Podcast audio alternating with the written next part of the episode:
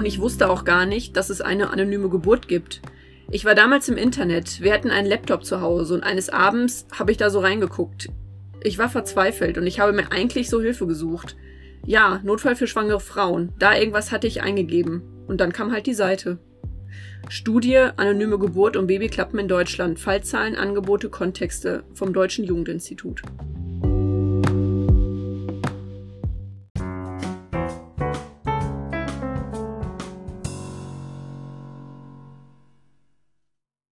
Mit diesem Zitat begrüßen wir euch herzlich zur neuen Folge des Podcasts Verabredet des Caritas SKF Essens.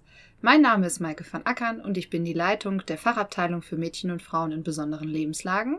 Und mein Name ist Sarah Hermes und ich arbeite in der Beratungsstelle Freiraum. Verabredet ist der Podcast des sozialen Trägers Caritas SKF Essen, kurz CSE GmbH, mit Sitz in der Ruhrmetropole Essen. Wir nehmen euch einmal im Monat mit auf eine spannende Reise durch die Themen, die unsere Arbeit begleiten.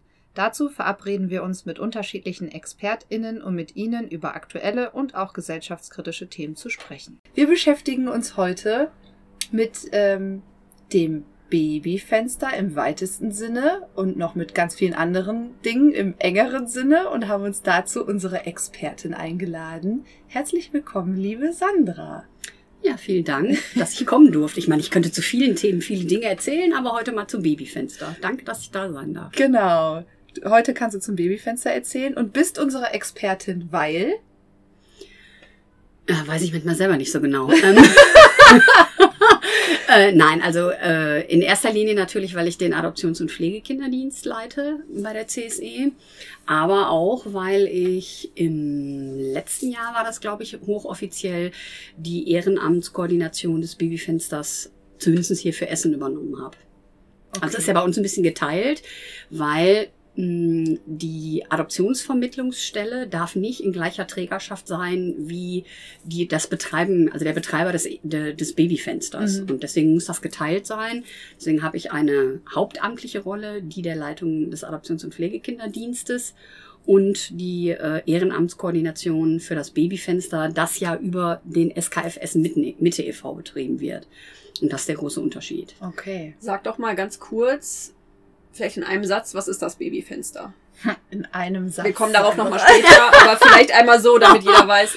Ja, klar. Es geht. Also in einem Satz wird schwierig, aber möglichst kurz. Das Babyfenster ist eine halblegale Möglichkeit, anonym in Essen ein Baby abzugeben, ohne es irgendwo, ich sag mal, unter ungünstigen Umständen aussetzen zu müssen. Mhm.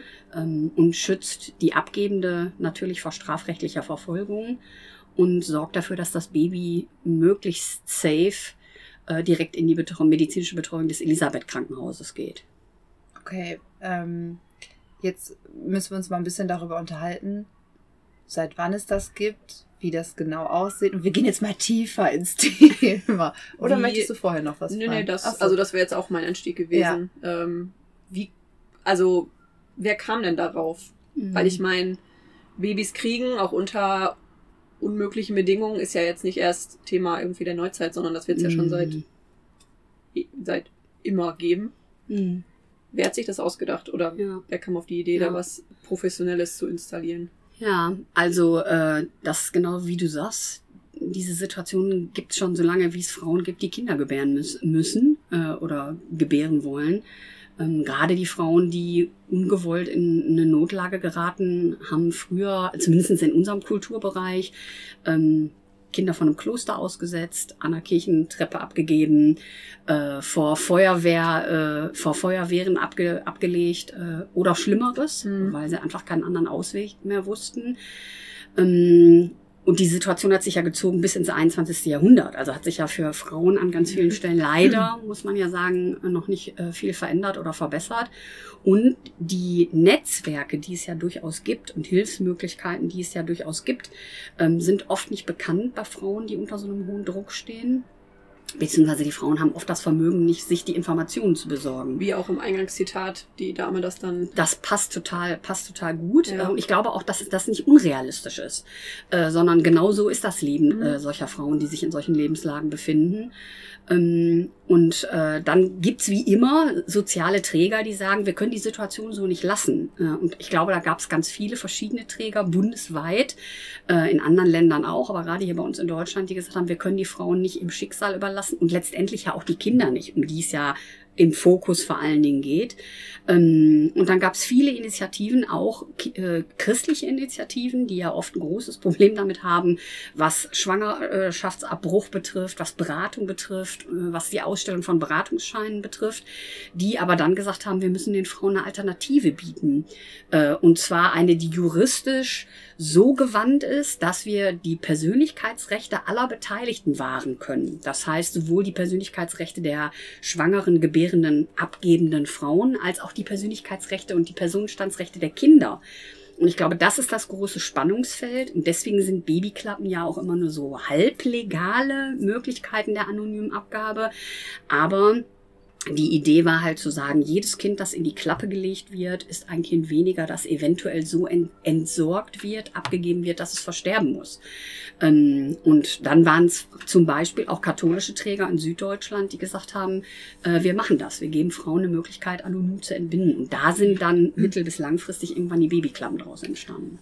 Weißt du, wie lange es die Babyklappe jetzt in Essen gibt? Äh, ja, wir waren mit eine der ersten. Wir waren nicht die erste, aber wir haben ja jetzt im Grunde genommen realistisch betrachtet, rückwirkend unseren 21. Geburtstag gefeiert. Aber eigentlich gibt's uns jetzt seit 20 Jahren. Also wir haben jetzt 20-jähriges Jubiläum gefeiert.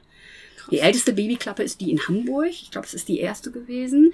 Und wir in Nordrhein-Westfalen waren, glaube ich, die zweite oder die dritte. Okay, Das ist also. ja noch gar nicht so lange, ne? nee, Also ich hätte 20 jetzt gedacht, ja, so 50 Jahre oder so. Nee, nee, nee. Ähm, ich glaube, was, also es ist ja bis heute ein Tabuthema, dass Frauen sich freiwillig von ihren Babys trennen. Ob das jetzt in der regulären Adoptionsvermittlung ist oder in dieser Babyklappensituation. Ähm, ich glaube, dass viele Frauen dafür immer noch verachtet werden von Menschen, die sich mit der, ja, es ist ein totales Stigma, die sich einfach mit der Situation aus welchen Gründen auch immer nicht auseinandersetzen können oder wollen. Ähm, aber wir betrachten diese Frauen halt gar nicht so, sondern wir gucken nur, welche Möglichkeiten brauchen die Frauen. Und früher war es halt das Kloster oder die Kirchentreppe. Ähm, aber das ist die Möglichkeit, die am unsichersten ist für die Kinder. Und wenn Mhm. du sichere Möglichkeiten schaffen kannst, ist die Babyklappe eine der sichersten. Und ähm, das hat natürlich auch ein bisschen mit dem Wandel äh, einfach mit dem Blick der Menschen auf die Dinge zu tun, auch im politischen Bereich. Ähm, und dann war, war es irgendwann möglich, diese Babyklappen durchzusetzen. Aber das hat lange gedauert. Ich würde gerne nochmal zu den Hard Facts sozusagen äh, kommen. Also, seit 20 Jahren Träger, hast du vorhin schon gesagt, ist hier in Essen der Sozialdienst katholischer Frauen. Richtig. Alleine? Fragezeichen. Also alleiniger Träger. Beziehungsweise die Babyklappe ist ja zumindest in Örtlichkeiten des äh, Elisabeth-Krankenhauses. Ja. Ne? Genau, du brauchst einen Träger, der die Betriebserlaubnis tatsächlich hat. Mhm. Ähm, und das ist äh, der Sozialdienst Katholische Frauen Essen Mitte e.V. Ähm, aber wir haben natürlich ganz viele Kooperationspartner, die auch dauerhaft an unserer Seite stehen. Und ähm, das ne- jetzt in unserem Fall, früher war das Babyfenster ja noch den äh, Schwestern zugeordnet. Also es war äh, verortet an der Beethovenstraße, wo die Nonnen früher gelebt Mhm. haben. Und als irgendwann klar war, die können diesen medizinischen Aufwand und den personellen Aufwand auch nicht mehr leisten, ist das Babyfenster umgezogen zum Elisabeth Krankenhaus. Und da ist das natürlich perfekt. Ja. Ähm, weil wenn die Babys da abgelegt werden, sind die innerhalb von zehn Minuten oben auf der Neonatologie und total medizinisch zumindest total safe. Ähm, aber die Kooperationspartner sind natürlich deswegen in erster Linie äh, über die Contilia das Elisabeth Krankenhaus. Ähm, und das sind auch die Kollegen, mit denen wir am engsten zusammenarbeiten. Mhm. Äh, da ist das relativ egal, ob das das medizinische Personal ist, äh, die Schwestern, äh, der soziale Dienst, den die da haben. Also mit denen das läuft echt absolut super. Ähm, aber darüber hinaus hängt da ja wirklich ein multiprofessionelles Team dran, wenn es dann um so eine Abgabe und eine Vermittlung geht. Mhm. Und da hängen dann noch ganz viele andere Kooperationspartner dran. Aber die eigentliche Betriebserlaubnis hat der SKF. SKF, okay. Also ich kann mir vorstellen, dass ungefähr mindestens 90 Prozent unserer Hörer und Hörerinnen noch nie die Babyklappe gesehen haben. Mhm. Das wäre meine Idee dazu. Ja. Ich selber habe sie schon mal gesehen tatsächlich, aber ähm, kannst du vielleicht kurz beschreiben, wie das aussieht und wie das funktioniert? Also das Prozedere an sich, dort ein Baby abzulegen. Ja. Ist fast wie ein Paket zur Post zu bringen. Nein, aber also ich finde das so, so wichtig, da zwischendurch auch mal Witze drüber Ja. zu machen, weil Das das ist ein bier- bierernstes Thema mit absoluter Sicherheit, aber Es ist nicht despektierlich gemeint. Nein, natürlich ist es nicht despektierlich gemeint. Ähm, für alle Hörer, die beiden haben sich hier gerade abgeschlagen. Ähm, Nein, Quatsch, aber ähm, ich finde das wichtig, das ist ein Thema, es gehört zum Leben einfach dazu. Ja. Ähm, und ähm, die große Überschrift über allem, was wir tun, was das Babyfenster betrifft, ist immer, wir bewerten gar nicht.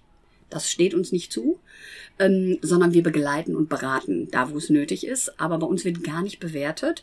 Und deswegen ist das mh, natürlich ein Prozess, der für viele Beteiligten mit viel Emotionen verbunden ist, aber für uns nicht. Für uns ist das ein Prozess wie viele andere Prozesse auch, die wir begleiten. Ähm, und es ist tatsächlich so, dass äh, viele Menschen das Babyfenster noch nie gesehen haben, weil es bewusst sehr versteckt am Elisabeth Krankenhaus liegt.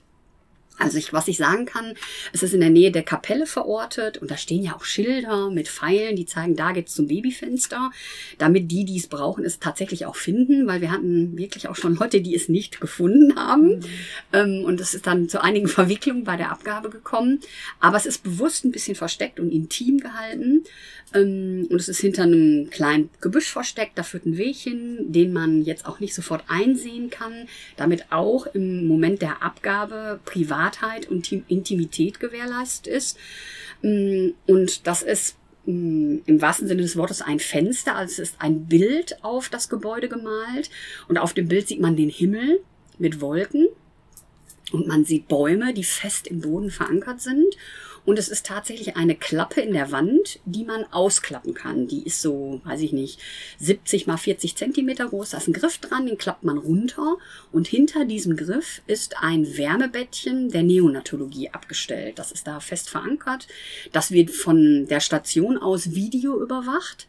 Von der Station aus kann man allerdings nur das Bett sehen. Das heißt, wenn jemand dort ein Baby in dieses Wärmebettchen ablegt, sieht man nur die Hände. Ich habe mir das auch schon mal angeguckt, weil ich das spannend fand und einfach wissen wollte, wie das aussieht und wie das funktioniert. Und es ist so, wenn da jemand ein Baby ablegt, sieht man nur die Hände des Abgebenden, man kann aber niemals die Person identifizieren. Und das ist uns auch total wichtig. Und ähm, wenn man das Baby ablegt oder bevor man das Baby ablegt, ist in diesem Wärmebettchen ein Brief. Ähm, dieser Brief enthält ein Kennwort und einen Text für die abgebende Person in vielen verschiedenen Sprachen. Äh, Und dieser Text sagt im Grunde genommen aus, ähm, es ist alles in Ordnung, wir werden Sie nicht bewerten, Sie haben nichts durch uns zu befürchten. Falls Sie es sich anders überlegen oder doch noch mal äh, etwas über den Verbleib des Kindes wissen wollen, ist in diesem, Brie- in diesem Briefumschlag ein Kennwort. Dann können Sie uns unter diesem Kennwort unter der und der Telefonnummer anrufen. Das ist ja schön. Falls Sie für sich noch Hilfe, Beratung und Unterstützung brauchen, können Sie uns jederzeit anrufen. Und das ist die Nummer des Babyfenster-Handys, das ich 24 Stunden am Stück bei mir trage. Ähm, Und das ist eigentlich das, was wichtig ist, damit Menschen in Not, egal ob sie jetzt schon ein Kind abgegeben haben oder nicht, jederzeit jemanden erreichen können. Ähm, Das passiert ganz selten nur. Vielleicht einmal im Jahr ruft mich jemand an, der wirklich einen Beratungsbedarf hat, aber dafür ist dieses Telefon total wichtig.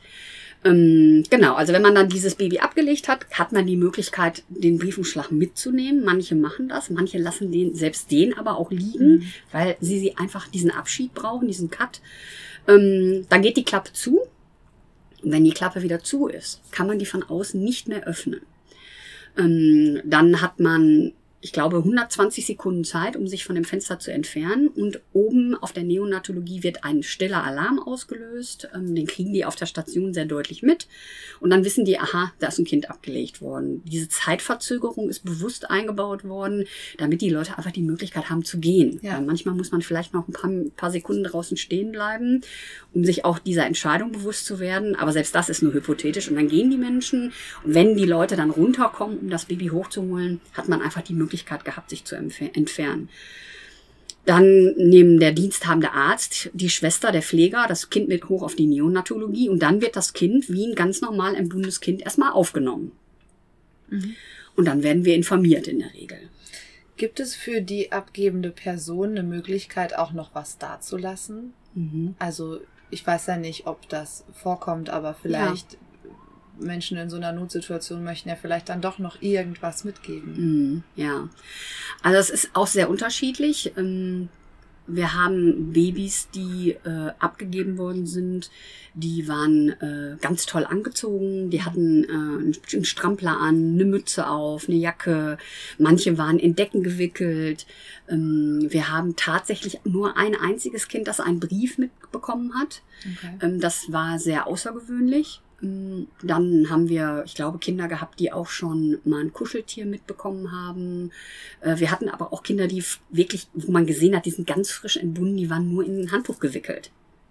Also da ist die Palette sehr weit, mhm. das ist ganz unterschiedlich. Mhm. Ähm, und hat, denke ich, einfach was mit der Lebenssituation zu tun, aus der diese Kinder kommen. Ähm, mhm.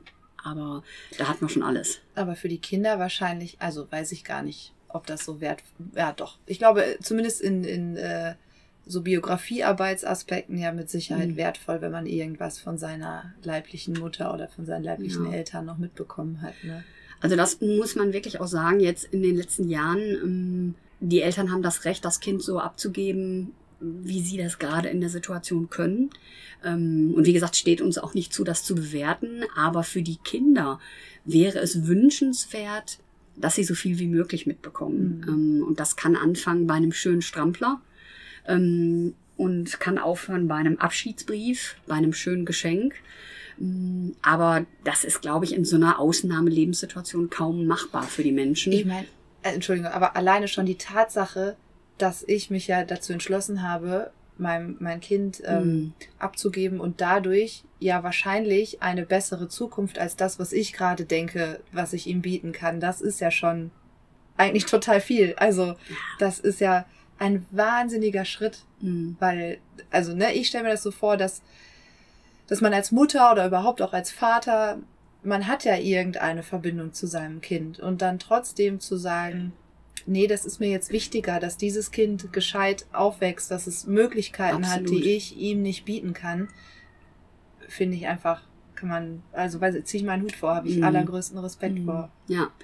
Ähm, also ich sag mal so, als Privatperson ähm, ist das bei mir auch so, wenn ich, ich meine, ich bin ja auch Mutter, ähm, wenn ich mir vorstelle, meine neugeborenen Kinder an so eine Klappe abzulegen, mein erster Impuls ist, was für eine große Not ja. Was für eine große Verzweiflung ähm, und was für eine riesengroße Angst muss da drin stecken. Mhm. Also ich hätte mir das damals im Überfluss der Hormone und Gefühle nicht vorstellen können.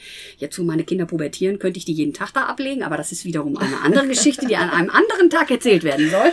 Ähm, nein, aber ganz ehrlich, ähm, und schon alleine deswegen. Mhm. Ähm, Weil ja eigentlich der Körper alles dafür tut, dass, absolut. dass das Kind behalten wird und ja gerade ja. die Hormone ausschüttet, damit man die ersten, mhm. weiß ich nicht, wie viel Monate Monate überlebt. Ja, also emotional überlebt. Ja. So. Ja. Und das ist eine ganz große Sache. Also äh, mhm. Frauen, die sich, ich, ich sage bewusst immer Frauen, weil die Erfahrung im Adoptions- und Pflegekinderdienst zeigt uns, dass in der Regel immer die Frauen überbleiben, ähm, was natürlich auch nur hypothetisch ist, aber deswegen sage ich das jetzt auch nochmal so.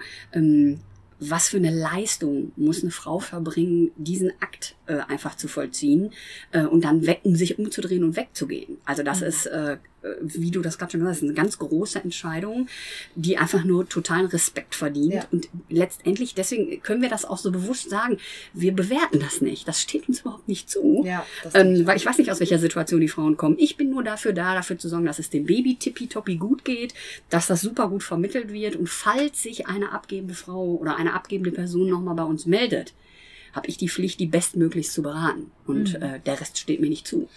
Ich habe äh, zwei Fragen dazu. Mhm. Nämlich einmal, du hast gerade kurz aus Scherz gesagt, deine pubertierenden Kinder könntest du da ja auch mal gerne reinlegen. Ja. Aber gibt es tatsächlich sowas wie eine Altersbeschränkung für eine Babyklappe? Also, ne, mhm. jetzt mal so ganz ich weiß nicht, ob die alle neugeboren sind, die da reingelegt Ja. wurden, aber vielleicht sind die ja auch schon, weiß ich nicht, mehrere Wochen, manchmal Mhm. vielleicht Monate alt. Gibt's das und ist das Prozedere dasselbe oder ein anderes? Ja, also äh, wir haben uns im Rahmen des Jubiläums jetzt natürlich auch mit den anderen, die an der Vermittlung beteiligt sind, äh, darüber unterhalten. Ich habe da auch nochmal mit Dr. Michner darüber gesprochen, dem Chefarzt äh, von der Neonatologie. Und ähm, auch da gab es viel zu lachen, ähm, weil äh, es tatsächlich so ist, dass die Kinder in der Regel neugeboren sind Mhm. und auch relativ frisch entbunden sind. Wir haben manchmal Kinder, wo klar ist, die sind vielleicht schon zwei, drei Tage alt, weil das kann man halt am Zustand des Nabels sehen. Mm, Und das können die Ärzte da relativ genau bestimmen. Ähm, Aber es gab auch schon mal ein Kind, das abgegeben worden ist, was älter war. Und es gab sogar schon mal ein Kind, das war allerdings ein Kind einer psychisch erkrankten Frau, das auch schon ein paar Worte sagen konnte. Ah, okay. Aber das ist in der Regel eher nicht so. Also äh, es gibt grundsätzlich keine Altersbeschränkungen. Durchpassen müssen sie auf jeden Fall. Deswegen können meine beiden pubertierenden Kinder da nicht mehr durch. Aber ähm, genau. Ähm, aber in der Regel sind die schon neugeboren. Und auch das, was man liest mh, bei den anderen Evaluationen und Erfahrungsberichten, ist es so, dass das Neugeborene sind allerhöchstens ein paar Tage alt. Okay. Und jetzt habe ich das gemacht. Ich habe Mhm. mein Baby jetzt abgegeben in der Babyklappe, weil ich in einer, haben wir ja gerade schon festgestellt, absoluten Ausnahmesituation war Ja. und mich irgendetwas dazu bewegt hat. Und jetzt, weiß ich nicht, Wochen, Monate später denke ich, was hast du denn da gemacht? Mhm. Also, mein Gott, wie in einem Film, das geht doch gar nicht. Ich möchte dieses Baby gerne zurückhaben. Oder, Ja. ne, ich, äh, ich glaube, ich habe eine falsche Entscheidung getroffen. So vielleicht eher erstmal. Dann hat man hoffentlich den Umschlag mitgenommen, würde dich dann anrufen und du würdest dann beraten und gucken, was geht. Und gäbe es rein theoretisch die Möglichkeit, dass die Kinder zu ihrer Familie zurückkommen? Ja, also ähm, in der Regel ist das ja so, ähm, da müssen wir noch einmal auf das gucken, was passiert, nachdem das Kind das Krankenhaus verlassen hat. Okay. Also in der Regel ist das ja so, ähm, wenn die Kinder dann durchgecheckt worden sind, ist alles in Ordnung. Und wir haben als Adoptions- und Pflegekinderdienst der CSE Adoptiveltern gefunden, die sich vorstellen, dieses Kind aufnehmen zu können. Und wir halten die für die besten und geeignetsten Eltern. Dann lernen diese Leute das Kind kennen und nehmen das mit nach Hause. Dort geht das Kind dann für ungefähr ein Jahr in die Adoptionspflege, bevor die Adoption ausgesprochen wird. Mm, In diesem Jahr ähm, ist das Kind rein juristisch noch nicht adoptiert, ähm, hat einen Amtsvormund ähm, und in der Zeit kann sich natürlich zum Beispiel eine leibliche Mutter über dieses Kennwort bei mir melden und sagen, hören Sie mal, ich habe mir das nochmal anders überlegt, die, meine Hormone sind mit mir durchgegangen, ich war in einer ganz schrecklichen Situation, ähm, ich brauche jetzt nochmal Beratung und eventuell möchte ich das Kind doch zurückhaben. Die Adoptions äh, Adoptiveltern, die Kinder aus der Babyklappe aufnehmen, sind Hochrisikoeltern. Das heißt, die wissen, dass im Grunde genommen in der Zeit bis zur eigentlichen Adoption passieren kann, dass sich noch ein Angehöriger meldet Mhm. und sagt, wir haben uns das anders überlegt. Ähm, wir reden viel über die Frauen, aber auch die Väter Mhm. haben Rechte an diesen Kindern. Und selbst wenn die äh, leibliche Mutter jetzt zum Beispiel sagt, äh, ich bin damit durch, aber es gibt noch einen leiblichen Vater im Hintergrund, der aus irgendwelchen Gründen erst drei, vier Monate später von der Geburt des Kindes erfährt, wenn das noch nicht adoptiert ist, ähm, hat auch dieser Vater die Möglichkeit, Rechte anzumelden. Das können die dann zum Beispiel über dieses Kennwort bei mir tun. Aber wir haben ja, habe ich ja gerade auch erzählt, ähm, häufiger mal Leute, die, den, die diesen Briefumschlag gar nicht mitnehmen. Ja. Und da hatten wir zum Beispiel auch schon mal eine Situation, dass sich eine vorgeblich leibliche Mutter auf der Neonatologie gemeldet hat, weil auch die Abgebenden natürlich wissen, wie funktioniert dieses Prozedere. Mhm. Und äh, dass dann zum Beispiel auch Frauen einfach auf der Station anrufen und sagen, oh, ich habe mir das anders überlegt, ich habe mein Kind da abgelegt. Äh, das dauert in der Regel jetzt nicht mehrere Monate, sondern Ja. das geht relativ schnell. Okay. Also wir Mhm. reden hier eher so von 24 bis 48 Stunden. Ach, krass. Mhm. Ähm, und ähm, dann haben die halt zum Beispiel diesen Briefumschlag nicht mitgenommen. Und dann haben die Kollegen auf der Station äh, der Frau zum Beispiel einfach meine, meine Handynummer gegeben. Und dann hat die mich darüber angerufen. Und dann haben wir es anders aufgezogen. Und es ist über unsere schwangeren Konfliktberatung gelaufen. Ähm, weil die arbeiten total parteilich für die Frauen. Weil in dem Moment, wo die Frau mich angerufen hat, war ich ja nicht mehr Babyfensterfrau, sondern dann bin ich die Frau vom Adoptions- und Pflegekinderdienst. Das heißt, ich bin da in einer anderen Rolle un unterwegs, wenn das Kind zum Beispiel schon vermittelt ist. Ähm, und dann muss ich mir da noch jemand dazu holen, der parteilich die Rechte dieser Frau vertritt. Ja. Weil dann kommen natürlich noch ganz viele andere Leute ins Boot. Dann kommt das Jugendamt, da muss überprüft werden, ist das wirklich die leibliche Mutter? Es gibt Mutterschaftsgutachten, da hängen dann wieder ganz viele andere Sachen dran. Ähm, und da bin ich dann die Teamleitung Adoptions- und Pflegekinderdienst ähm, und kann nicht mehr ähm, unbelastet die Rechte nur dieser Frau vertreten, sondern dann bin ich vor allen Dingen auf der Seite des Kindes. Und dann brauchen wir unsere Kollegin von der Schwangerenberatung. Ja. Ja, spannend. Ähm, ich, also, wenn ich mir jetzt vorstelle, du hast gerade schon, Entschuldigung, Sarah, irgendwie, ich frage ja, ganz viel und heute gar nicht. Du musst dich einfach einmischen ja, ja. gleich. Ähm, aber wenn ich mir, du hast gerade beschrieben, das ist ein bisschen versteckt, die Babyklappe mhm. an sich. Ähm, jetzt gibt's aber bestimmt doch welche, die sie gefunden haben, mhm. auch ohne Baby. Ähm, wie oft, also kannst du was dazu sagen, wie oft wird es missbraucht, wird es überhaupt missbraucht, werden da mhm. andere Dinge reingelegt? Also weiß ich ja nicht. ja, da muss ich direkt lachen. Da fällt mir als erstes immer der klassische Pizzakarton ein. Ja, tatsächlich hat auch schon mal ein Pizzalerer Pizzakarton in der Babyklappe gelegen. Man dachte, es wäre ein Mülleimer oder was vom Außen. Vielleicht dachte irgendjemand, es ist ein Müllschlucker, okay. aber die Wahrscheinlichkeit geht eher gegen null, weil okay. relativ klar von außen ist, was es denn ist. Mhm. Ähm, nein, aber klar gibt's wahrscheinlich Jugendliche oder so, die, weiß ich nicht, hacken dich da über diesen Hinterhof torkeln, die Klappe aufmachen und dann da Müll reinlegen. Aber ganz ehrlich, dass ich hätte am Anfang Anfang gedacht, dass das häufiger vorkommt, okay. aber es passiert nicht so oft. Es gibt schon Leute, die, glaube ich, aus Neugier einfach mal reingucken. Ähm, und ich muss ganz ehrlich sagen, als ich das erste Mal von außen mit ähm, dem Dr. Michner vor diesem Fenster stand und der das aufgemacht hat, habe auch ich da reingestarrt, weil ich einfach mal sehen wollte, wie ist das da reinzugucken. Ähm, weil wir kriegen die Geschichten ja immer erst von innen mit. Mhm. Also wenn die eigentliche Abgabe gelaufen ist. Und von außen da reinzugucken und dieses Gefühl, Gefühl zu haben, wie ist das, diese Klappe aufzumachen und dahinter steht ein Wärmebett. Mhm. Das macht auch nochmal wirklich was mit der Situation der Abgabe. Mhm. Also auch dieses, die, das Gefühl der Empathie. Wie ist das, da so ein Kind abzugeben? Das Reden darüber ist das eine. Das wirklich sehen und an dem Ort zu sein. An dem Ort zu sein, mhm. ist was mhm. ganz anderes. Ähm, und äh, Genau, und deswegen fand ich schon auch interessant, da mal reinzugucken. Aber der Missbrauch, geht in Promillbereich. Also okay. das kommt ganz selten vor. Ja, ist ja gut. Mhm. Wenn es so akzeptiert ist und dann auch nicht missbraucht mhm. wird. ich glaube, dafür ist das Thema zu basal. Mhm. Also ich glaube, egal ob du Kinder hast oder nicht, ob du mit dem Thema was zu tun hast oder nicht, die Vorstellung, ein neugeborenes Baby in so eine Klappe abzugeben ähm, und nicht zu wissen, was passiert danach. Ähm, ich glaube, das beeindruckt junge Leute, ältere Leute gleichermaßen. Ähm, ich glaube, deswegen kommt das relativ selten vor. Ähm, du hast ja gesagt, dass die Babyklappe eine rechtliche Grauzone ist. Ja. Inwiefern? Also was ist da was grau? ist grau? ähm, genau ja, es ist ein bisschen so eine Plattitüde ja immer, die rechtliche Grauzone, aber letztendlich ist es tatsächlich so, dass es sich nur strafrechtlich betrachtet, betrachtet immer noch um eine Kindesaussetzung handelt. Ähm, und ähm, von daher äh, ist es so, sobald das Kind abgelegt worden ist, ich weiß, dass das in manchen Städten ein bisschen informeller und meiner Meinung nach juristisch nicht so sauber läuft, ist es so, dass wir auch, also wir haben dann so ein Prozedere, wen wir alles anrufen, wen wir alles informieren. Äh, und wir informieren unter anderem auch zuallererst äh, mit äh, zu den ersten gehörig die Kriminalpolizei in Essen, um die äh, Kripo darüber zu informieren, dass es eine Kindesaussetzung im Grunde genommen gegeben hat, eine Abgabe im Babyfenster. Ähm, weil ich sage jetzt mal, gehen wir mal von dem allerschlimmsten Fall aus. Es könnte zum Beispiel sein, dass das Kind verstirbt mhm. weil es unterkühlt ist, weil es nicht richtig versorgt worden ist. Dann, ist dann haben wir ein Problem. Mhm. Aber es könnte ja zum Beispiel auch sein, ich meine, wir leben im Zeitalter des Traffickings. Ähm, es hat noch nie so viel Menschenhandel gegeben. Ähm, wir wissen alle, von welchem Klientel wir sprechen. Und ganz ernsthaft, ähm, wir haben zum Beispiel auch Frauen, die im Rahmen von Zwangsprostitution unterwegs sind, die Kinder entbinden, denen werden die Kinder weggenommen, die werden in die Babyklappe gelegt. Punkt.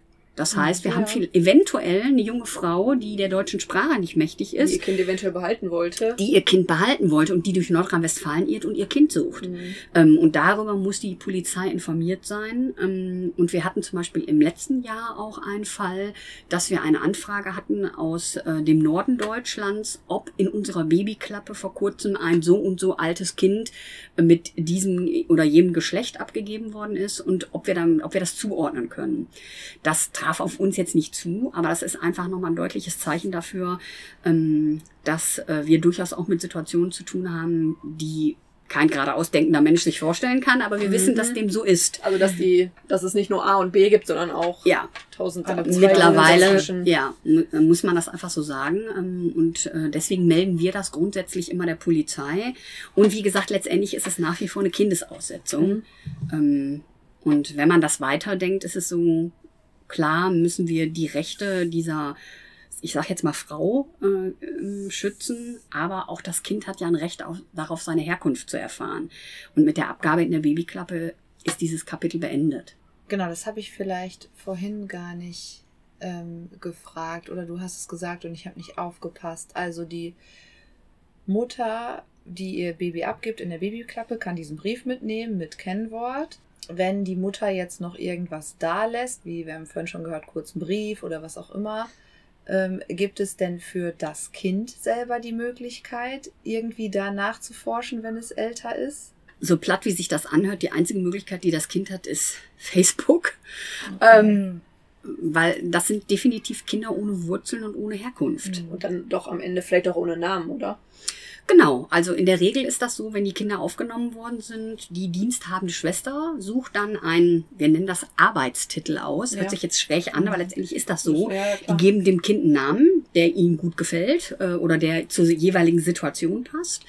Ähm, und äh, später bekommen die Kinder dann zumeist von ihren Adoptiveltern noch einen Namen. Ähm, die Möglichkeit ähm, haben die Eltern auch. Aber die Kinder wissen in der Regel nichts über sich, Mhm. nichts über ihre Herkunft. Ähm, Und auch nichts, wo sie anfangen oder ein nein. Und deswegen gibt's könnten, genau, ja. und deswegen gibt's Ja. keinen kein, kein Ankerplatz, wo die sagen können, da fange ich jetzt mal an zu suchen. Ähm, oder von da aus kann meine Suche ausgehen. Ähm, und das bedeutet natürlich, das ist ein äh, großer Mangel in der Biografie der Kinder, den die Kinder auf unterschiedliche Art und Weise versuchen äh, für sich zu befüllen. Manche brauchen das mehr, manche weniger. Aber das ist ein großes Dilemma. Mhm. Äh, und deswegen bleibt das auch immer ein Dilemma und auch eine Grauzone, nicht nur juristisch, sondern auch, was unsere sozialarbeiterische Begleitung und Beratung bedeutet. Weil letztendlich haben wir den Kindern nichts zu bieten. Hast du noch Kontakt zu Kindern, die in der Babyklappe abgegeben wurden, dann vermittelt wurden und dann jetzt vielleicht nicht erwachsen sind, aber zumindest älter? Ja, ja, also es ist ja tatsächlich so, wenn die bei uns abgegeben worden sind in der Babyklappe, werden die ja über unseren Adoptions- und Pflegekinderdienst ja. vermittelt. Und bei uns ist es so, dass alle Kinder, die ähm, über unsere Adoptionsvermittlung vermittelt worden sind, äh, bis zur Volljährigkeit einen Anspruch auf Begleitung und Beratung haben. Das heißt, wir haben zu allen Familien noch Kontakt, die sich das wünschen. So sieht das als das deutsche Adoptionsvermittlungsgesetz auch vor. Und ähm, wir haben jetzt zum Beispiel bei dem 20-jährigen Jubiläum äh, vorletztes Wochenende waren auch viele Familien da äh, und wir haben jetzt mittlerweile auch schon volljährige Kinder, zu denen wir zum Teil noch Kontakt haben. Ähm, und deswegen wissen wir das. Die gehen halt sehr un unterschiedlich mit dieser Situation um. Ähm, manche hadern damit, äh, manche sind da ganz cool und entspannt mit. Ähm, Aber im Grunde genommen kann man nur Alternativen zur Biografiearbeit anbieten ähm, und gemeinsam Hypothesen entwickeln.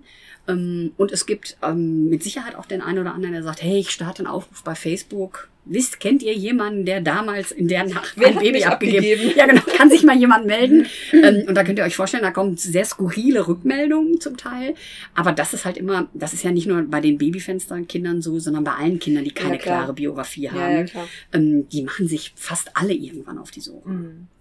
Jetzt äh, weiß ich, weil wir vorher schon gesprochen haben, Mhm. ähm, dass dir ein Thema total wichtig ist, über das du gerne sprechen möchtest, was ich aber auch total gut finde, weil es da jetzt auch gut hinpasst, genau Mhm. an die Stelle, wo wir schon über so viele Probleme, also ne, Probleme für die Kinder, die einfach Mhm. anonym in Babyfenstern abgegeben werden, gesprochen haben, gibt es ja jetzt seit neuestem oder seit relativ neuer Zeit zumindest äh, die Möglichkeit einer vertraulichen Geburt. Ja. Und vielleicht kannst du uns da erstmal die äh, Grundfakten erzählen. Was ist eine vertrauliche Geburt und vielleicht was ist daran anders oder sogar besser für die Mhm. Kinder als an einer ähm, Abgabe im Babyfenster. Ja, ja. Also bevor ich was dazu sage, ist mir nur noch mal wichtig, noch mal vorwegzuschieben. Ähm, ich glaube, anfänglich haben, haben alle Beteiligten gedacht, die Babyklappen werden überflüssig, Mhm. wenn das Prinzip der vertraulichen Geburt eingeführt wird. Das ist Quatsch. Ähm, und äh, ich glaube auch, ähm, bei allem, was vielleicht äh, negativ zu bewerten ist mit dieser absolut anonymen Abgabe, ohne die Aussicht auf Biografiearbeit und Herkunftsnachweis, die Babyklappen müssen erhalten bleiben äh, als absolute Ultima Ratio. Ähm, da sind wir uns auch alle einig. Also alle Beteiligten, die irgendwas damit zu tun haben, ist ganz wichtig für die Frauen. Gerade weil wir auch sehen, dass die Situation von Frauen sich auch im 21. Jahrhundert nicht wirklich verbessern. Das ist mir wichtig, das vorne wegzuschieben. Was aber wirklich eine gute Alternative ist. Und deswegen wünsche ich mir so sehr, dass viele Frauen davon erfahren. Äh, Und da wird ja auch vielfältig Werbung für gemacht in den unterschiedlichsten Lebensbereichen.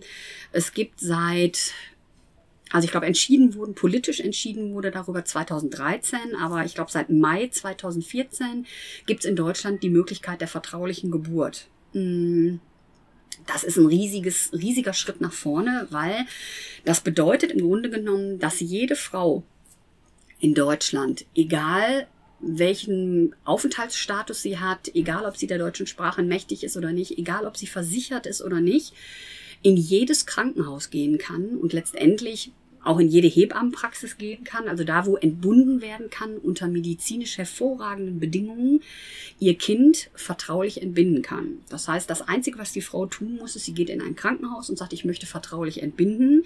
Dann wird in der Regel ein Schwangerenberatungsdienst informiert vor Ort. Ähm, dann kommt eine der Kolleginnen ins Krankenhaus und ähm, die Frau kann sagen, ich möchte gerne unter einem Pseudonym entbinden und ich möchte auch, dass mein Kind ein Pseudonym bekommt. Mm, Und dann wird die Kollegin von der Schwangerenberatung nur einen sogenannten Herkunftsnachweis erstellen. Das heißt Name und Vorname der Mutter, die aktuelle Adresse, ähm, wann das Kind geboren worden ist. Also so ein paar Eckdaten, die kommen in einen Briefumschlag. Der wird versiegelt und verschlossen und ans Bundesamt für Familie und ähm, äh, ich glaube, zivile Aufgaben oder so heißt das, glaube ich. In, der Sitz, Hauptsitz ist, glaube ich, in Köln. Da wird das hingeschickt und dann wird das da 16 Jahre lang archiviert.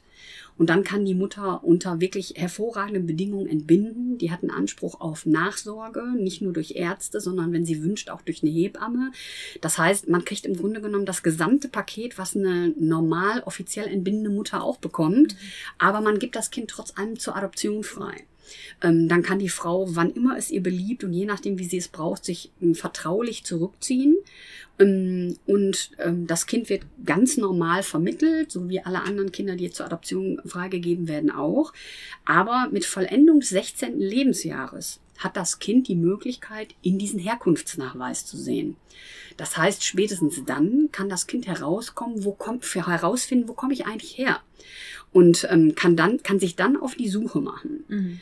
Ähm, auch diese Entscheidung ist anfechtbar. Also wenn die Mutter zum Beispiel damit rechnen muss, dass ihr Leben bedroht ist, ihre Gesundheit ähm, oder irgendwas anderes Gefährliches durch diese ähm, Offenlegung ähm, sie bedrohen könnte, dann kann sie eine einstweilige Verfügung dagegen erwirken, dass das Kind das nicht sehen kann oder der dann Jugendliche nicht sehen kann.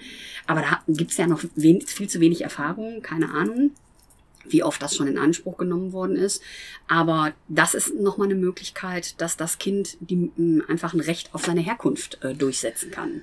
Ähm, wenn ich jetzt als, als Frau sich äh, vertraulich entbinden möchte, muss ich aber immer meinen Namen und mein, meine Adresse abgeben. Aber nur an die Kollegin der Schwangerenberatung. Aber das, das ist quasi die Voraussetzung, dass ich das tue. Genau, Okay. also man muss dann seinen Personalausweis vorlegen und die Kolleginnen ähm, äh, dokumentieren das dann in Mhm. diesem Herkunftsnachweis. Aber auch alle Mitarbeiter in dem Krankenhaus kennen die Frau nur unter ihrem Pseudonym, das sie sich Okay. selbst gibt. Ach, dass sie sich selbst gibt. Ja. Ah, alles klar. Und man kann zum Beispiel auch, und das ist ja das, was wir uns so sehr wünschen, die Frauen können auch schon, sagen wir mal, die merken in der zehnten Woche, sie sind schwanger. Dann können sie äh, vertraulich zu, einem, zu jedem Gynäkologen in Deutschland gehen und sagen, ich möchte vertraulich entbinden. Bitte fertigen Sie einen Mutterpass unter meinem Pseudonym an. Das heißt, ähm, Ah, okay. alle, alle Vor ähm, Vorsorgeuntersuchungen können schon unter diesem Pseudonym laufen. Und dann auch ohne Krankenversicherung und Mhm. all diese Sachen. Auch das Okay. ginge. Mhm. Ja. Ja. Und super wichtig ist, dass die Frauen so früh wie möglich eine Schwangerenberatungsstelle mit einbeziehen, weil die Kolleginnen gehen mit den Frauen alle Wege, die öffnen denen alle Türen. Und was ich so wichtig finde ist, und das ist ja die Erfahrung, die wir gemacht haben, ähm, auch durch Frauen, die wir kennengelernt haben, die sich später nochmal bei uns gemeldet haben. Ähm, die Fantasien, die wir im Kopf darüber haben, wie solche Frauen diese Kinder entbinden, sind genauso wie die Bilder, die wir im Kopf haben. Ähm, und ganz ehrlich, die Frauen werden ja auch total emotional überlastet, vielleicht auch traumatisiert, zurückgelassen und die müssen in ihr Leben zurückgehen und die haben niemanden, der sie begleitet. Und ich wünsche mir für die Frauen vor allen Dingen auch, dass die medizinisch hervorragend versorgt sind, dass die vielleicht eine seelsorgerliche oder beraterische Begleitung kriegen, dass sie nochmal einen Gynäkologen haben, zu dem die gehen können, dass sie Ansprüche auf Nachsorge haben. Ähm, und wir wissen halt auch nicht, wie, wie verarbeiten die Frauen das. Und wenn die die Kollegin der Schwangerenberatung an ihrer Seite haben, die total parteilich für die Frauen arbeiten, ähm, sind die natürlich auch viel besser versorgt. Und das ist das, was wir uns wünschen, weil die Kinder sind danach safe. Die gehen in unsere super coolen Adoptivfamilien, aber was wird aus den Frauen? Und ganz, ganz ja. ehrlich, wir denken schon auch an die Frauen.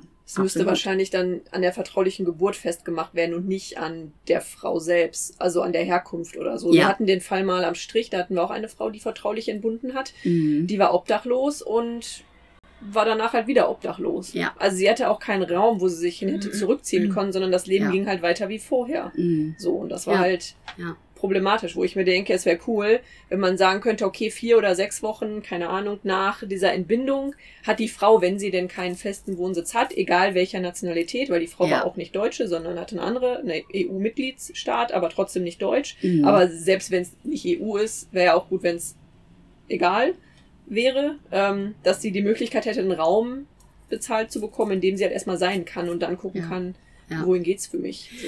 Und weißt was, das ist genau der Punkt. Ich weiß, dass es früher, als das Babyfenster noch an der Beethovenstraße verortet war, hätte es dort für eine entbindende Mutter, ähm, egal ob sie das Baby behalten will oder abgegeben hat, auch die Möglichkeit gegeben, da wirklich einen Schutzraum zu finden. Mhm. Einfach da einzuziehen, anzukommen, sich äh, zu beruhigen, in Ruhe zu essen, zu duschen, Ein sich Gespräch auszuruhen.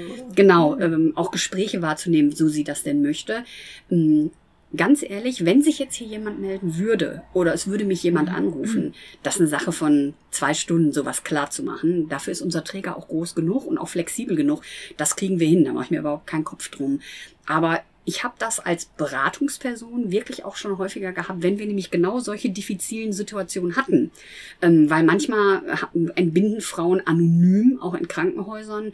Und ich habe das Privileg, und ich sage das bewusst so, das ist ein Privileg, die kennenlernen zu dürfen unter ihrem Pseudonym. Oder manchmal kommt auf einmal jemand und sagt, die Mutter will doch noch mal mit jemandem sprechen. Dann bin ich froh, wenn ich da bin. Mm, Und mein erster Gedanke ist, weil die Kinder sind safe, die sind sicher, die sind medizinisch super versorgt, die werden ganz toll vermittelt und die werden ja von uns vermittelt. Von daher mache ich mir da keine Sorgen. Ich denke ganz viel an die Frauen. Also das ist wirklich, ähm, äh, das geht auch über professionelle Begleitung hinaus, weil das ist eben die Frage, wohin gehen die zurück? Gehen die zurück in total zerstörtes, gebrochenes Umfeld? Gehen die zurück in Zwangsprostitution? Gehen die zurück in Flüchtlingswohnheim? Äh, gehen die zurück in die Obdachlosigkeit auf die Straße? Ähm, das sind schon Sachen, die mich bewegen, äh, wo ich oft denke, ähm, genau, wenn das Kind weg ist, gibt's halt keinen Grund mehr, sich um die Erwachsenen zu kümmern, egal ob Männlein oder Weiblein. Ja. Ähm, und das finde ich unzulänglich. Und da, deswegen finde ich das mit der vertraulichen Geburt auch so toll, weil da haben wir den Frauen und den Männern ein echtes Angebot zu machen und zu sagen, ja, da können wir sicherstellen, dass ihr, wenn ihr es wollt, gut versorgt seid. Ähm, und das haben wir halt bei der Babyklappe nicht. Mhm. Das ist ja echt. Ja, ist, äh, ist schon kein einfaches Thema, ne? Aber ich finde, du erzählst halt immer mit so viel, Wertschätzung. genau, mit so viel, danke Sarah, mit so viel Wertschätzung davon. Also gerade das, was du nochmal gesagt hast, mit es ist so wichtig, auch einen Blick auf die Frauen zu Mhm. legen und dir ist Mhm. so wichtig, wie es den Frauen eben damit auch geht. Mhm. Ja, und dann muss man dazu nochmal sagen, ich, ich mache das ja nicht alleine. Ich bin zwar jetzt verantwortlich für diese Koordination des Babyfensters, aber wir sind ja ein Team. Ähm, und da muss man echt auch wirklich sagen, das ist eine Haltung, die in uns allen ganz stark ist.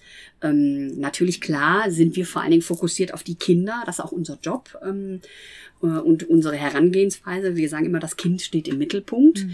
aber ähm, wir werden blind, wenn wir die abgebenden Eltern äh, einfach da ausklammern. Und deswegen ist uns ganz wichtig, wirklich wahrhaftig denen mit Wertschätzung zu begegnen und denen wahrhaftig Zeit zu schenken ähm, und äh, denen auch die Möglichkeit zu geben, auch Beratung und Begleitung in Anspruch zu nehmen. Und wenn nicht durch uns, dann durch einen unserer vielfältigen anderen Dienste. Also ähm, ja. das ist echt eine Haltung, die auch in uns durch die Arbeit gewachsen ist. Hm. Müssen wir noch was fragen? Wollen wir noch was fragen? Wir müssen ja gar nicht. Wollen wir noch Am Ende fragen? kommt dann immer sowas wie, ja, wie erreicht man euch? Hm, hm, hm. Aber das hatten wir ja vielleicht im Eingangszitat schon. Mhm. Ähm, ja. Viele wissen ja gar nicht, dass es das gibt. Vielleicht mhm. jetzt durch den Podcast schon, aber die, die es brauchen würden, wissen es dann wahrscheinlich nicht. Ja. Also, ja. also uns erreicht man natürlich darüber. Ich glaube, dass die Frauen, die betroffen sind, und das ist auch das, was man ähm, in so kleineren Evaluationen, so man denn Kontakt bekommt, sehen kann. Äh, es wird halt gegoogelt. Mhm. Babyklappe, Babyfenster, Baby aussetzen. Und dann kommt man irgendwann auf die einschlägigen Seiten. Hm, ich glaube, dass das auch was ist, was sich über Mundpropaganda verbreitet, glaube ich auch. Und ähm, ansonsten, sobald man Babyfenster Essen eingibt, kommt man, bekommt man sofort die, die Notfallnummer genannt. Ähm, also Welche äh, dann deine Handynummer ist. Welche dann meine Handynummer ja. ist, genau. Ist es, ist es vielleicht ein bisschen so, also es ist schon ein krasser Vergleich, fällt mir gerade auf, aber in unserer Folge hier zur Hospizarbeit und so, ich denke gerade, man müsste einfach mal mehr darüber sprechen.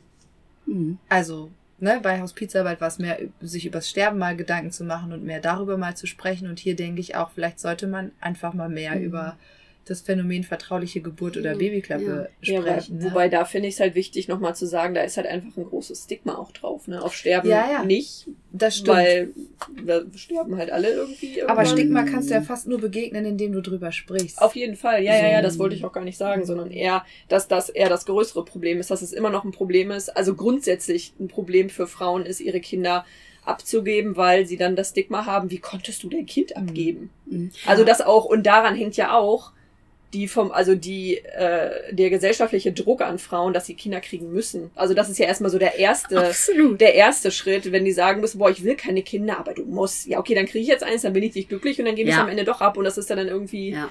also. Aber weißt du was, ich finde den Vergleich trotzdem total gut, den du gemacht hast, weil ich bin ja schon ein wenig älter und ähm, 28 ist ja jetzt auch kein Alter. Nee, warte, ich schüttel eben mein Haar, das kann ja jetzt wieder keiner sehen. Äh, nein, aber Quatsch. Also was ich wirklich echt total wichtig finde, ich habe viele Jahre im Studium in der Gerontopsychiatrie gearbeitet und habe äh, auch Menschen beim Sterben begleitet. Und dann haben damals immer Leute gesagt, ah, oh, dass du das kannst, mm, dass du das so kannst. Wo ich immer so dachte, okay. uns in unserem Job auch. Ja, nein, aber, ja, aber ganz ehrlich, ne, das ist ein, das ist auch ein Privileg, Menschen mhm. Äh, auf ihrem letzten Weg begleiten zu dürfen. Jetzt bin ich ja ein sehr frommer Mensch, deswegen ist das für mich wirklich auch, das ist, ich finde das wichtig, das zu tun. Und da hat man, da redet man ja auch nicht gerne drüber. Und dann geben, ah, da sind Leute, die geben ihre Angehörige im Heim ab oder im Hospiz. Mhm. So, das ist letztendlich auch ein bisschen. Stigma. Oh, hast du deine Eltern nicht bis zum letzten Atemzug gepflegt? Ähm, wo ich dann auch mal so denke, was bilden die Menschen sich ein, sich darüber ein Urteil zu bilden? Und jetzt bin ich die Erste, die man anruft, wenn ein Baby in die Babyklappe gelegt wird. Und ganz ehrlich, es ist kein Unterschied. Es ist kein Unterschied, ob du jemanden beim Sterben begleitest oder ob du jemanden ins Leben begleitest. Ich finde, es ist kein Unterschied. Ich habe eine gute Freundin, die ist Hebamme, mit der tausche ich mich ganz oft darüber aus. Ähm, letztendlich ist dieser basale Akt, ob jetzt hineinbegleiten ins Leben oder hinausbegleiten ins Leben, ist eigentlich der gleiche. Und es ist mit vielen ähnlichen basalen Gefühlen verbunden. Ähm, und ich muss ganz ehrlich sagen, ähm, wenn wir offener und freier darüber sprechen würden, aus welchen Notsituationen Menschen heraus Lebensentscheidungen treffen, würden wir uns wahrscheinlich sparen, die Leute zu bewerten. Das war ein schöner Schlusssatz. Boah, das wollte ich auch gerade sagen. Eigentlich fragen wir immer noch, ob du noch was sagen möchtest, aber ich fand das auch so schön. Und da können wir jetzt einen Punkt hinsetzen. Ja, finde ich auch. Das war ein sehr, sehr schöner Danke dir, Sandra. Liebe Sandra, wirklich vielen Dank für deine Zeit und äh, für deine sehr wertschätzende Erzählung über so ein wichtiges Thema. Sehr gerne. Und weißt du was? Hm, Ja, sag ruhig. Ich wollte noch mal sagen, also im Rahmen dieser ganzen, ich kann ja mal so schlechten Punkt finden, ähm, in dieser ganzen Zeit, wo es um die um das Babyfensterjubiläum ging, kamen natürlich viele Anfragen, ha, Presse hier und dann da und so und schüttel dein Haar vor der Fernsehkamera und so. Ich habe das auch gemacht, weil das wichtig ist für das Thema. Aber man hat ja nie wirklich die Tiefe, Dinge wirklich aussprechen zu können, wenn man in so Mini-Formaten ist. Ja. Und deswegen bin ich euch auch total dankbar, dass ich das heute einmal so aussprechen durfte. Vielen Dank euch. Sehr, gerne. Ja, das war mal wieder nicht so eine einfache Folge heute, ne? Ja, aber anders nicht. Ja, das stimmt. Einfach. Aber trotzdem irgendwie. Also auch wenn ich persönlich einfach auch gar keinen Bezug zu Kindern habe, hat mich das Thema trotzdem irgendwie bewegt. Ja. Wobei ich froh bin, weil ich dann doch denke, okay, das stimmt auch alles mit mir. Ich bin kein Stein. Ich bin ein Stein, ich fühle auch was, auch Kindern gegenüber. Ja, also klar, mich berührt das nochmal anders, ähm, weil ich eben Kinder habe. Und wenn ich mir dann vorstelle, ich lege denen so eine Klappe oder was ich, also was ich halt für ein Problem irgendwie haben müsste, wie viel Angst, wie viel Stress, was wir vorhin ja auch schon gesagt haben, ich haben müsste, um diese Entscheidung zu treffen. Überhaupt diesen Gedanken zuzulassen, ist es, glaube ich, schon Ja, so. Man hat ja manchmal so Situationen, wo man, keine Ahnung, den Gedanken zulässt und dann sich denkt so, boah, scheiße. ja. Ja, aber das ist, also, wie ich vorhin schon gesagt habe, gilt mein größter Respekt den Frauen, die diese Entscheidung dann zum Wohle ihrer Kinder Ja. treffen, ne? Was ich nur interessant finde, ist, wann diese Kinder wohl Geburtstag haben. Ja, da, ähm, ja, da, also gerade bei Kindern, die halt in die Babyklappe gelegt werden. Ob das dann der Tag der, des äh, Abgebens ist oder. Ja, manchmal weiß man es ja vielleicht auch Ja, einfach eben. nicht, ne? Ja. Also keine Ahnung, es wird ein Kind, weiß ich nicht, irgendwann mitten in der Nacht da reingelegt und es sieht augenscheinlich frisch entbunden aus, aber man weiß ja jetzt trotzdem nicht, war es der Tag oder war es einer davor, so ungefähr, Ja. ne? Ja, das finde ich auch. Haben wir, haben wir nicht gefragt. Haben wir nicht gefragt. Ist uns jetzt erst eingefallen, aber finde ich auch interessant. Vielleicht. Das wird uns die Sandra bestimmt nochmal erzählen. Genau. Habt ihr leider noch nichts von. ja, also, ähm, wahnsinnig spannendes Thema, wahnsinnig wichtiges Thema weiterhin, dass es auch Babyfenster weiterhin gibt. Wir packen euch alle Infos in die, äh, in den Text, In die in die Folgenbeschreibung. Folgenbeschreibung. Genau, mit Links vielleicht noch zu den dementsprechenden Angeboten. Ja, und dann würde ich sagen, machen wir für heute Feierabend, ne? Und freuen uns auf das nächste Mal mit euch. Ja, bis zur nächsten Folge.